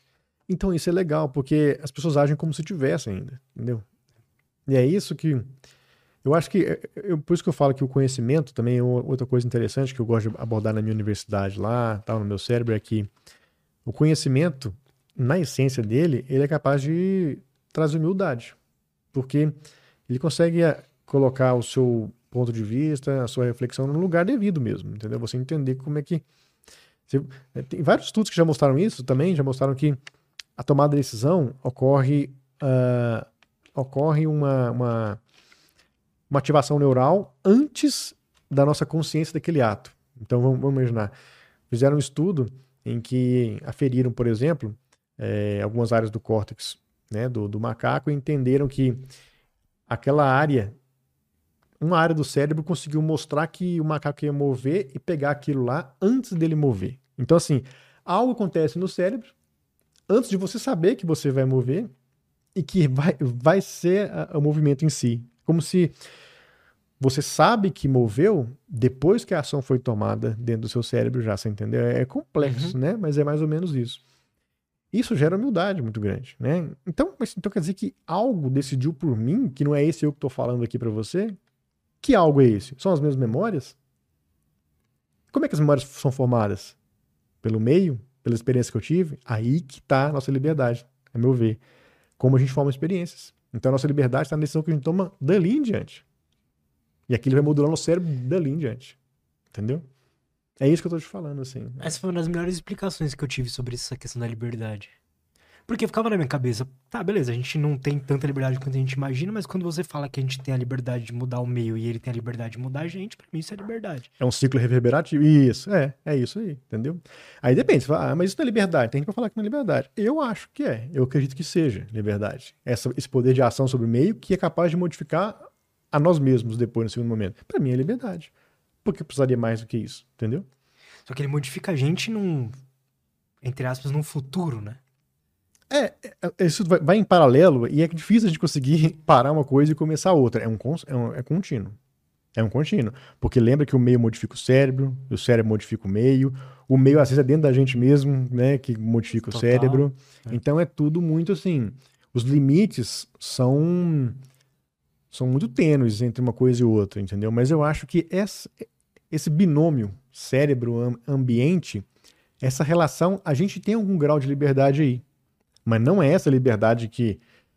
Ah, nossa, eu decidi pegar essa garrafa aqui agora, eu tenho essa liberdade. A gente não percebeu, mas talvez essa ação ela foi premeditada no meu cérebro pela nossa conversa. Justamente porque você tocou nesse assunto, isso gerou essa conexão. Por que eu não pensaria em pegar a garrafa se não fosse de outra forma? Antes, entendeu? Então, então é isso que eu te falo, assim, é, a nossa noção de liberdade, às vezes, ela escapa um pouco da nossa realidade dos fatos. E agora me corrija se eu estiver errado, ver aqui na minha memória o... Quando o nosso cérebro, na evolução, se desenvolveu, começou a, a ser desenvolvido, sempre foi eu não sei o que. Veio o olho antes, não teve uma coisa assim? Veio os olhos antes? Ou, ou algum sentido desse antes, depois veio o cérebro? Como é que foi isso? Então, é, o cérebro, do ponto de vista mesmo assim, evolutivo, a gente pode considerar como. Um... É, seria algo bem rudimentar. Como, por exemplo, alguns feixes de, de neurônios, algumas células, um nodo, assim. Entendi. Então, assim, é, surgiu em paralelo. Em relação aos olhos, surgiu em paralelo. Porque uma coisa não teria sentido sem a outra, assim. Você talvez não, não falaria em cérebro se não fosse um, um, nó de neurônios ali e tudo. Mas já tinha uma via neural, já tinha alguns neurônios, porque senão o olho não seria capaz de aferir nada, assim, entendeu? Isso já mostra que a gente, o nosso cérebro sempre teve ligado ao ambiente externo, né? Sim, sim. Aí é, aquela, sempre, é sempre aquela questão, né? O ambiente causou pressão e o cérebro se desenvolveu, selecionou indivíduos com cérebro e outros sem. Cérebro, assim, né? A gente tá falando Sim. aqui na palavra. Então é essa. A pergunta sempre fica no ar, mas tem relação com o ambiente de forma bem, bem próxima, não tem dúvida disso. Nenhuma dúvida. Cara, que.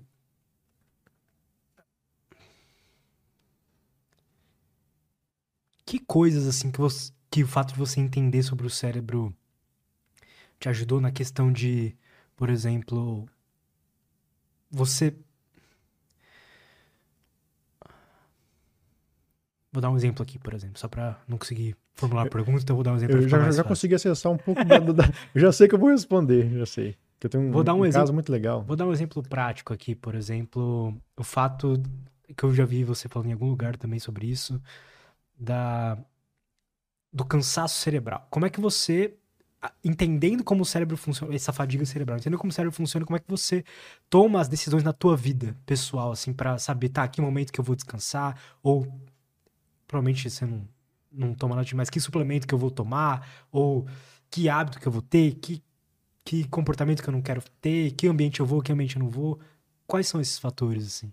É, assim, é difícil a gente conseguir tomar decisões baseadas nesses conhecimentos mais frios, assim, eu falei que, né, sem emoção é meio difícil. Mas como, como que eu acho, por exemplo? Isso já é de algum tempo. Se eu vejo que eu não estou eficiente em alguma para escrever algum artigo, para fazer alguma coisa do ponto de vista de atendimento mesmo médico. Tipo, eu, eu agora que não consegui formular uma pergunta. Eu posso referir, eu posso referir como um cansaço, eu posso referir como um, uma, uma amnésia transitória, eu posso, né, um, alguma coisa que o meu cérebro, do ponto de vista funcional, não, não conseguiu agir. Então, eu me pergunto, basicamente, né? Eu, eu tô com sono adequado, dormi bem? Estou com sono? É, eu alimentei bem? Ou seja, tem oferta de nutrientes pro meu, meu cérebro, ok? Tá hidratado? Essas três perguntas, eu, eu, me pergunto de forma bem assim, básica. Eu, eu coloquei essas três perguntas na minha vida, assim, entendeu? O principal é o sono. O sono, ele é, ele é um ritmo biológico. Então, é quase que um treinamento. Você não tem que pensar muito no sono. Você tem que colocar ele como um hábito na sua vida. Você tem que. Você não precisa de muito esforço para dormir, assim, naturalmente. Muitas pessoas têm dificuldade para dormir, isso ocorre, mas é, é ajustar o sono à luz do dia. É difícil, questão, né, a luz artificial, celular, papapá, é difícil. Mas é tentar é, é, entrar no máximo possível na penumbra ali no final do dia, é, desligar os aparelhos. A minha esposa é bem rígida com isso, com as criancinhas em casa, então nada de ligar televisão com luz, nada de barulho para você ir habituando o seu cérebro que chegou no momento de desligar. Ele normalmente vai desligar mesmo, assim, desligar, ele nunca desliga, mas normalmente ele vai entrar em modo de, de sono, né? E, e aí o sono é restaurador. O sono serve para limpar as toxinas, melhora a função cognitiva, melhora a regulação emocional, neurogênese. Então o sono ele é fundamental. O sono reparador, onde você passa pelas fases dele, onde você acorda sentindo-se descansado. Né? Então é o principal. A alimentação, eu digo que é basicamente é, é incute na sua cabeça essas coisas, que é tenta evitar ao máximo alimentos processados e dar predileção por alimentos naturais, alimentos que você colheria assim naturalmente. No dia a dia é, é muito difícil para as pessoas, mas tenta fazer. É, vai, devagarzinho, coloca uma coisa de cada vez e vai colocando esse hábito, né? Se você consegue permanecer nisso um tempo, isso vai gerando um hábito, um benefício, e esse benefício vai amarrando com outros. Aí você vai conseguindo consolidar isso ao longo do tempo, tá? Tira o açúcar cristalizado da sua vida de alguma forma, é importante. É, por, não por fim, mas um terceiro ponto é a questão da atividade física. Eu publiquei um artigo recentemente, lá na, nas redes sociais, um artigo recente, falando sobre pesquisadores tentaram identificar o quanto de atividade física que era, que era benéfica para o cérebro, porque até então o que se vigora é em torno de 150 minutos por semana, né? Você divide ali em cinco dias, uma meia hora por dia, e isso seria interessante para ter benefícios tanto cardiovasculares como cérebrovasculares e cerebrais. E esse novo artigo falou que basta 25 minutos por, por, por semana, ou seja, diminuiu em um sexto, né? a quantidade de atividade física para já ter benefício cerebral, para já melhorar a neuroplasticidade, é, prevenir doenças neurodegenerativas. Então, Ou seja, não tem muita desculpa para atividade física. Se você conseguir uma, duas por semana, vai o que você consegue. Não, não esquenta, porque com o tempo, pensa, quem toma decisões de ir para atividade física é o seu cérebro. Se ele está um pouco melhor, a tendência é que ele consiga tomar mais decisões. E tomar decisões é sustentar essas decisões, isso tem esforço cognitivo. Então ele vai ter energia para fazer isso. Né? Então é um ciclo que você tem que ter um pouco de paciência para que ele se perpetue. E o último ponto, que é a questão das conexões sociais. O nosso cérebro se desenvolveu no meio social. Ele é um órgão muito social, né? muito afetado por questões como solidão, como julgamento, é, influência social. Ele é muito afetado por isso. Então, é, você se uh, se colocar em situações de relacionamento social saudáveis para você é muito importante, né? Isso é muito importante. Não estou falando aqui solitude e solidão, né? Às vezes a pessoa gosta de ficar sozinha e isso é legal, também tem o momento dela, mas a solidão em si é aquela coisa meio desamparadora, onde você se sentir se sozinho. sente mal, né? Se sente que não tem apoio, isso não é legal. Então você tem que buscar uma conexão, né? Isso é muito importante. Fortalece, aumenta a expectativa de vida, uma série de coisas. Então, esses são os quatro pilares aí, né, que eu falei para você. E aí, como é que eu vivo isso no meu dia a dia? Inicialmente, eu estipulei isso. Algumas coisas eu tive que colocar. E aí, como que eu amarrei isso para se tornar um pouco mais eficiente, mais assim, no meu dia a dia? Eu tenho objetivos, assim. Eu quero construir algumas coisas. Por exemplo, eu quero criar minhas filhas bem, eu quero é, é, promover e consolidar minha universidade digital também. E aí, em alguns momentos, eu percebia que meu cérebro não estava não tava dando conta, literalmente, né? Eu, ele estava sofrendo, não estava conseguindo gerenciar tudo isso. Aí eu falei, não, então eu preciso tomar uma decisão, modificar. E foi aí que eu comecei a realmente levar adiante essa, essas máximas da, da neurociência que todo mundo já fala e que a gente custa a incorporar. E os resultados vão acontecer naturalmente se você vai persistindo devagar, sem, sem uma cobrança excessiva, sem aquela coisa que te massacra. Não pode ser um olhar punitivo sobre você, né? Não pode ser. Então, não pode ser até desmotivador, desmotivador, né? Quando você não consegue um dia. Exatamente. Porque você fica com medo de não conseguir e você mesmo se punir e fala, não, eu não consigo. Não. Relaxa, relaxa. Se não der certo, não conseguir, tudo bem também. Vai do seu jeito, no seu tempo atrela isso com um propósito de vida, algo que tem um engajamento emocional forte, pronto. Aí você juntou as coisas e montou um plano de sucesso aí para sua vida que eu acho que é difícil de você não conseguir né, desenvolver.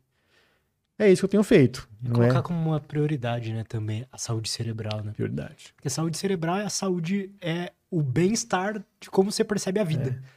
A saúde cerebral é tão importante, né? Saúde mental, porque às vezes a sua saúde geral nem tá tão boa, mas você se vê bem. Exato. com o cérebro estando bem. Né? Você fala, nossa, não, eu tô com um problema de saúde até sério, mas eu tô animado de que tudo vai dar certo. Entendeu? Então, assim, tem muitas maneiras de você encarar isso. O seu cérebro teve força de entender aquilo e de vestir a camisa de ser um, um órgão transformador na sua vida, né? De transformação. Cara, para finalizar, assim, uma pergunta que eu quis fazer ali uma hora, a gente foi por um outro caminho que é sobre o Alzheimer, cara. Não sei até, até que ponto você é familiarizado com esse tema, mas é, como eu tive alguns casos assim na família, eu fico preocupado com isso. o que que você observa assim? Hoje eu, eu vejo algumas pessoas falando que é, é também é genético, mas também é uma doença do estilo de vida e tudo mais. Como é que você vê isso? Então, é, realmente hoje em dia, assim, é, um, é, um, é uma doença multifatorial. Tem uma questão genética muito forte, né? É, inclusive, inclusive de hereditariedade também, mas tem um papel do meio importante. Né? Então, assim, como você conduz a saúde cerebral ao longo da vida é muito importante. É, às vezes, não para evitar, de toda forma, o surgimento do, da doença de Alzheimer, mas para você proteger o seu cérebro contra até os sintomas. Assim. Tem, por exemplo, alguns estudos que mostram que a sua bagagem cognitiva ao longo da vida, as leituras que você fez, nível acadêmico, toda a sua intelectualidade, tudo, toda a quantidade de conexões neurais que você formou, protegem você contra a neurodegeneração, né, de alguma forma. Tem muito mais coisa para se perder, então demora muito mais, às vezes as coisas não se perdem né, no seu cérebro. Então, é, eu reforço aí essas, esses pilares que eu falei para você da saúde também vão, vão servir para para doenças neurodegenerativas. E eu acrescentaria alguns estímulos cognitivos também, né? Então a leitura é um deles, muito legal. A conexão social é extremamente importante para evitar, é, pelo menos minimizar o, o, início precoce de um Alzheimer, né? E, cara, basicamente isso, assim. O que que, so, é, que, que são aquelas proteínas beta-amiloides que você tinha falado? É, então, assim, isso é o mecanismo é, neuropatológico, né, de como é que a doença se desenvolve. Então, um acúmulo de proteínas beta-amiloide ali no intestício, até às vezes dentro do, dos neurônios, é, vai fazendo com que os neurônios eles vão se degradando com o tempo. Então, perdem dendritos, o próprio neurônio ele se danifica, desmieliniza. Então, é aí que ocorre a neurodegeneração. Hum. Esse acúmulo de proteínas ali no cérebro mesmo, entendeu? Isso já foi muito bem documentado como um mecanismo da doença de, de, Alzheimer. Tem uma série de outras explicações hoje em dia. Tem uma delas, por exemplo, que fala sobre o sistema linfático, que é um sistema de lavagem cerebral. Que a gente tem um sistema linfático, né? E tem um sistema linfático. O linfático, todo mundo já sabia sobre ele, que é meio que paralelo aos vasos sanguíneos, faz a limpeza do nosso fluido intersticial, das células, as impurezas do corpo vai eliminando através dele e joga de novo no, na corrente sanguínea. E no cérebro não tem esses vasos linfáticos.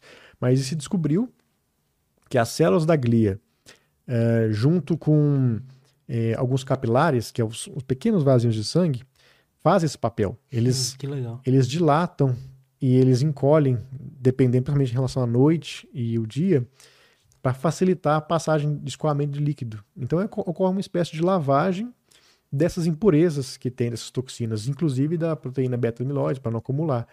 Então, existe uma, uma linha que coloca como um dos mecanismos de desenvolvimento ou que contribui para a formação da doença de Alzheimer é a disfunção desse sistema linfático no cérebro. E o que, que faz ele ficar disfuncional? Vamos para as mesmas. Ah, que é disfuncional, você fala, ou funcional? É, o que que faz ele.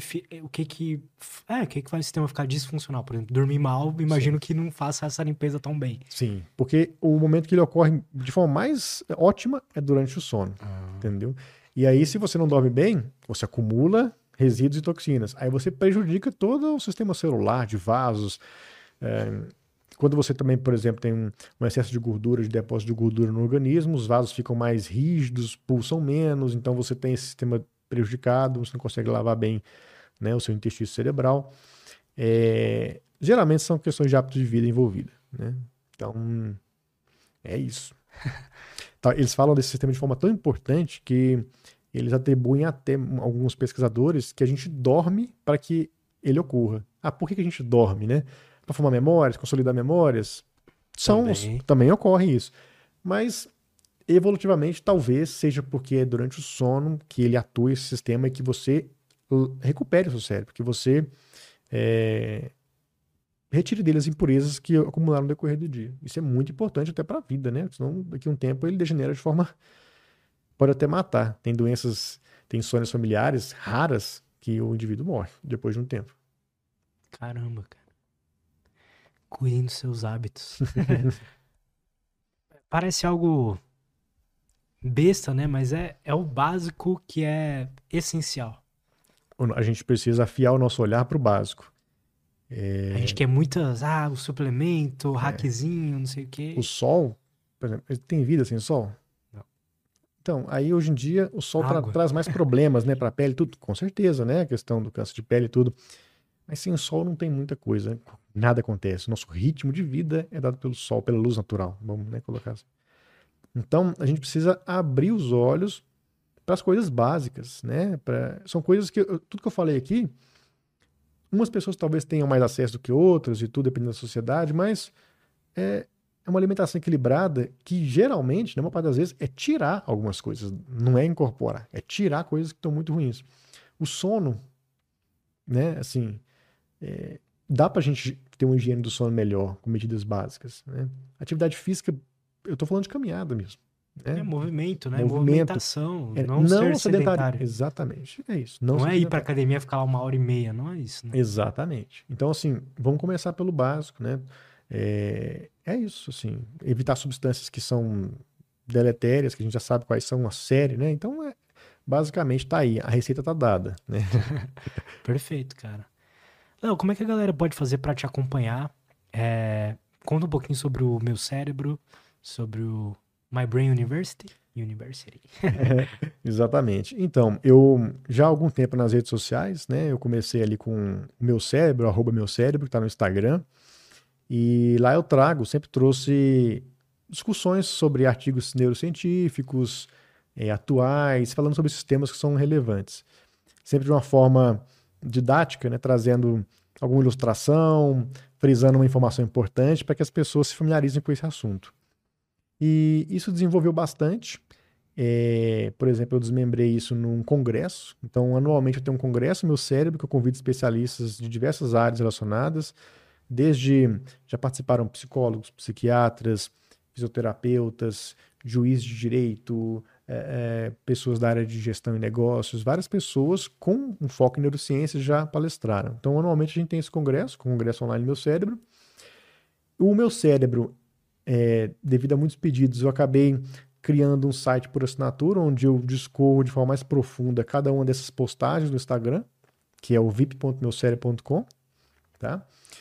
E aí eu desenvolvi também a universidade, que é o conteúdo prêmio de tudo, é o conteúdo em vídeo, onde tem aulas mais robustas, onde tem uma trilha de, de conhecimento que eu passo sobre tudo, desde história da neurociência, evolução do cérebro, onde eu passo por áreas mais básicas da, da neurociência, como células do cérebro, sistemas neurobiológicos, neurofisiologia, até cérebro emocional, cérebro social, ou seja, umas legal, coisas é mais. É tipo uma é um faculdade caminho. de neurociência ali. Isso. Aí é que legal. Aí no final, uma parte de neurociência aplicada, que tem um módulo, inclusive, que é neurociência aplicada, e o outro, empreendedorismo científico e digital. E aí eu peguei esse módulo de neurociência aplicada e convidei especialistas e criei submódulos, que é neurociência aplicada à odontologia, neurociência aplicada à arquitetura, maneiro, neurociência aplicada à gestão, ao direito. Por quê? Essa é a My Brain University, né? O nome já fala, que é a Universidade Meu Cérebro, que é uma maneira de mudar o foco da universidade. A gente não vai numa universidade para aprender igual a gente sempre fez, né? A gente tem uma universidade dentro da gente. Essa universidade é o nosso cérebro. Então, quando a gente mergulha dentro dele, do que ele faz, do que ele é capaz de fazer, a gente adquire um conhecimento sem tamanho, né? E esse conhecimento é a base de todas as outras áreas, todas as áreas. Não é só da neurocirurgia, não é só da psicologia, é de todas as áreas, porque um arquiteto, quando ele faz o design de um, quando ele projeta um prédio e tudo, ele projeta para pessoas, para cérebros, né? Um juiz de direito, quando ele faz uma avaliação de uma sentença, quando ele determina algo, ele está julgando cérebros, ele está condenando cérebros. Verdade e a gestão que se faz, a gestão de pessoas, gestão de cérebros, né? E até a odontologia, por exemplo, eu tenho um, um amigo que é cirurgião buco-maxilo, o tanto que existe uma relação entre patologias orais, patologias cerebrais e vice-versa, a questão do sorriso como um aparato social cultural forte, né? Então, assim, existe link que não acaba mais entre o cérebro e o resto das nossas áreas da vida. Esse é o papel da My University, que é formar as pessoas de outra forma, sabe? Onde ela vai olhar para dentro e, e, vai conquistar o universo de fora, que é esse universo gigante, assim. Então, é Maneiro, cara. Legal demais. Porra, que foda. Obrigado, cara. Mais uma vez aí, adorei o papo. Eu que agradeço aí, estou sempre à disposição, né? Todo mundo também que, que nos ouviu, nos assistiu. Estou nas redes sociais, só me procurar lá. Boa, vou deixar todos os seus links aí na descrição, o pessoal vai lá, acompanhe ele. E é isso, mais uma vez, muito obrigado. Obrigado, obrigado a todo mundo que acompanhou a gente. Até a próxima. Tchau, tchau.